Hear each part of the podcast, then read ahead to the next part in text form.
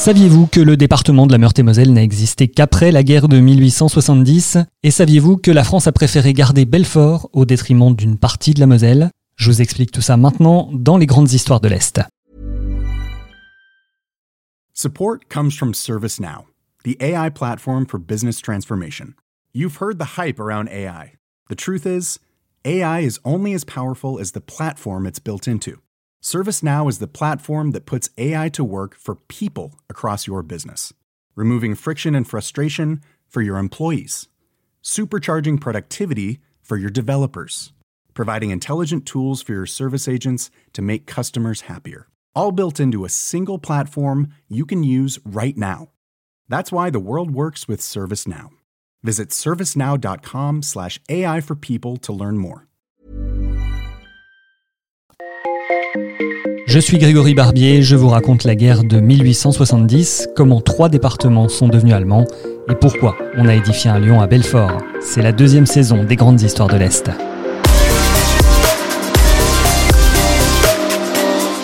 Épisode 4 Nouvelle frontière. 30 janvier 1871. Les troupes prussiennes défilent triomphalement dans Paris. Le gouvernement français l'a accepté, c'est l'une des concessions pour que Belfort ne devienne pas allemande après la guerre de 1870, mais ce n'est pas la seule et ce n'est pas celle qui va avoir le plus de conséquences. Un grand marchandage s'organise entre Français et Allemands. Mais avant de marchander, il faut bien connaître sa géographie. Belfort est un territoire alsacien, alors quand, dès septembre 1870, Bismarck évoque la cession de l'Alsace et de la Lorraine comme préalable à la paix, il est évident pour lui que la cité sera allemande. Septembre 1870, c'est à peine deux mois après le début des combats, mais la France est déjà acculée. L'empereur Napoléon III a capitulé à Sedan le 2 septembre et la 4ème République a été proclamée deux jours plus tard. Sous la contrainte des Parisiens, le 4 septembre, Gambetta va être obligé de proclamer la République. Jérôme Estrada, journaliste, auteur du livre La guerre de 1870. Donc un nouveau pouvoir va s'installer et ce sera la déchéance euh, de Napoléon, donc la fin de, de l'Empire. Pour ce gouvernement dit de défense nationale, il faut jongler entre l'opinion publique qui veut faire la guerre et l'évidence que le pays ne peut rien faire seul face à la Prusse. Paris va résister, mais l'armistice finira par être signé en janvier 1871. Un arrêt des combats en attendant un traité de paix qui arrivera quelques mois plus tard. Du 19 juillet 1870 au 28 juillet 1871, près de 190 000 personnes sont mortes, dont 140 000 Français. On compte aussi 230 000 blessés et 380 000 Français prisonniers contre 40 000 Allemands. C'est l'heure de se mettre autour d'une table et de négocier la fin de la guerre.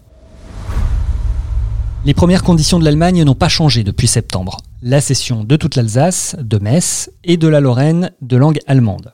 Pour Bismarck, ces territoires sont des anciennes terres du Saint-Empire qui doivent donc retourner dans le giron germanique.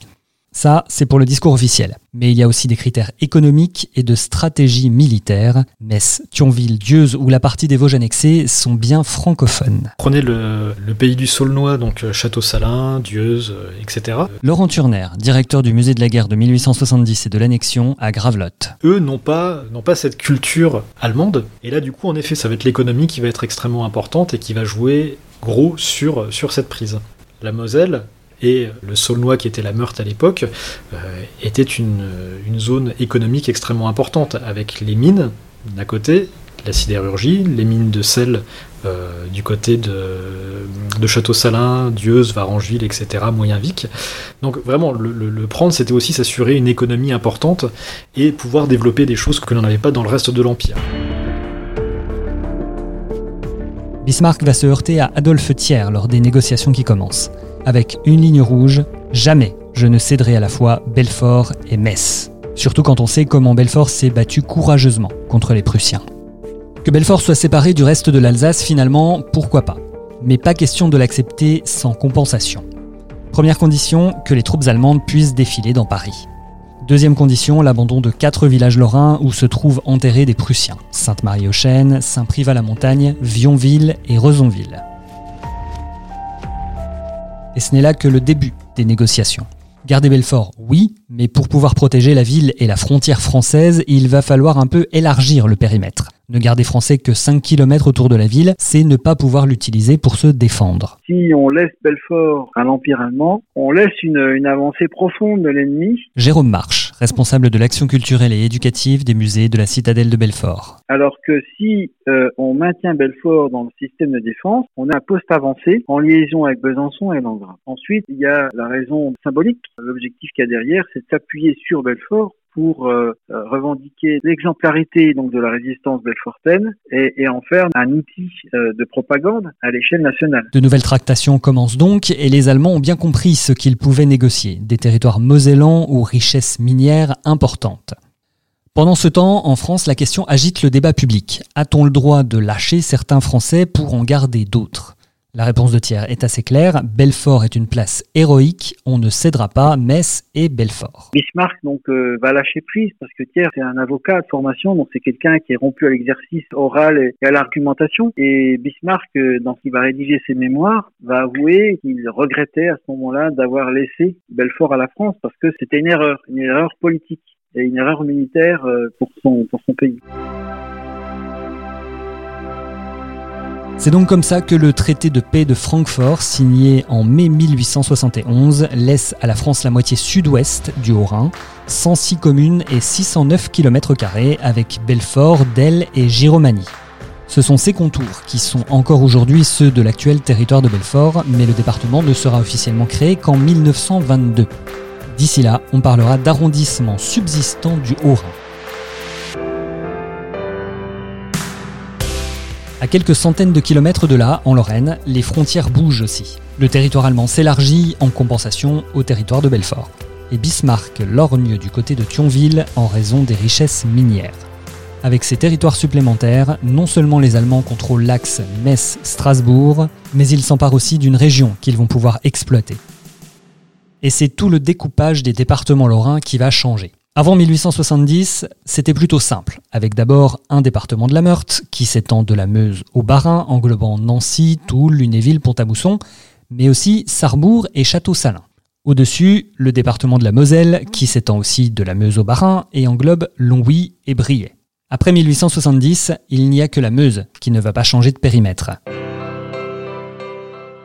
Les Vosges perdent les cantons de Salles et de Schirmeck. Dans le département de la Meurthe, Sarrebourg et Château-Salins deviennent allemandes, ce qui permet de faire la liaison entre Metz et l'Alsace, mais ampute le département de 30% de sa surface. Mais évidemment, le département qui va y perdre le plus, c'est celui de la Moselle, qui devient allemande à 79%, soit un peu plus de 4000 km cédés aux Allemands. À eux, les arrondissements de Metz, Thionville, Sarreguemines et la partie est de l'arrondissement de Briey. La France peut conserver Villerue, mais pas Moyeuvre. On dira officiellement que les Prussiens, les Allemands n'ont pas gardé Belfort en raison de l'héroïsme de la ville. Laurent Turner. Il y a une raison aussi de cohérence en fait. Tout simplement, la question économique est, présente, la question du territoire euh, aussi, et la vision allemande de ces territoires annexés ne passait pas par Belfort. Et là, pour le coup, euh, la, raison était toute trouvée pour ne pas, prendre ce territoire-là, mais en prendre un autre, justement, du côté de, de la Moselle, pour créer encore une unité plus complète et pour créer quelque chose de cohérent. Il reste donc un département de la Meurthe plus petit, et la Moselle n'est plus qu'une bande de terre allant de la frontière belge à Chamblay.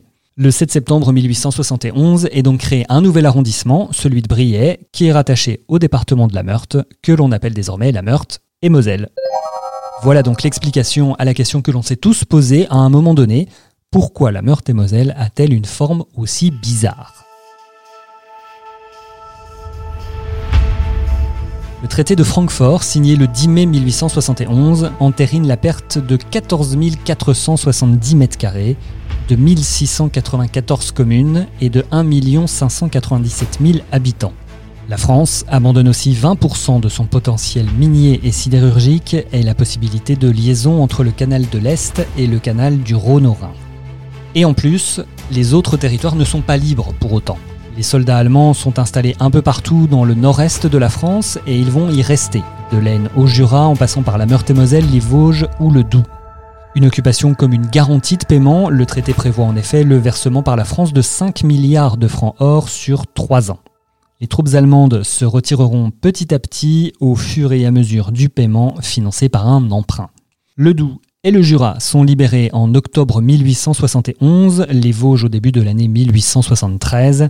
Suivront Belfort et la Meuse, puis la Meurthe-et-Moselle. Et le 16 septembre 1873, le dernier soldat allemand quitte Verdun. Le début d'une nouvelle ère pour les habitants lorrains et franc-comtois, le début d'une nouvelle nationalité pour les Alsaciens et les Mosellans, avec de nouvelles règles, mais aussi de nouvelles perspectives. Mais ça, c'est pour le prochain épisode. C'était la quatrième partie des grandes histoires de l'Est consacrée à la guerre de 1870, une série en cinq épisodes. Vous pouvez réécouter les trois premières parties sur Deezer ou Spotify et vous abonner sur Podcast Addict et toutes les autres plateformes de téléchargement. J'ai écrit cette histoire grâce au livre La guerre de 1870, un livre édité par l'Est républicain, le Républicain Lorrain et Vosges Matin. Rendez-vous pour l'épisode 5. Restez ou partir.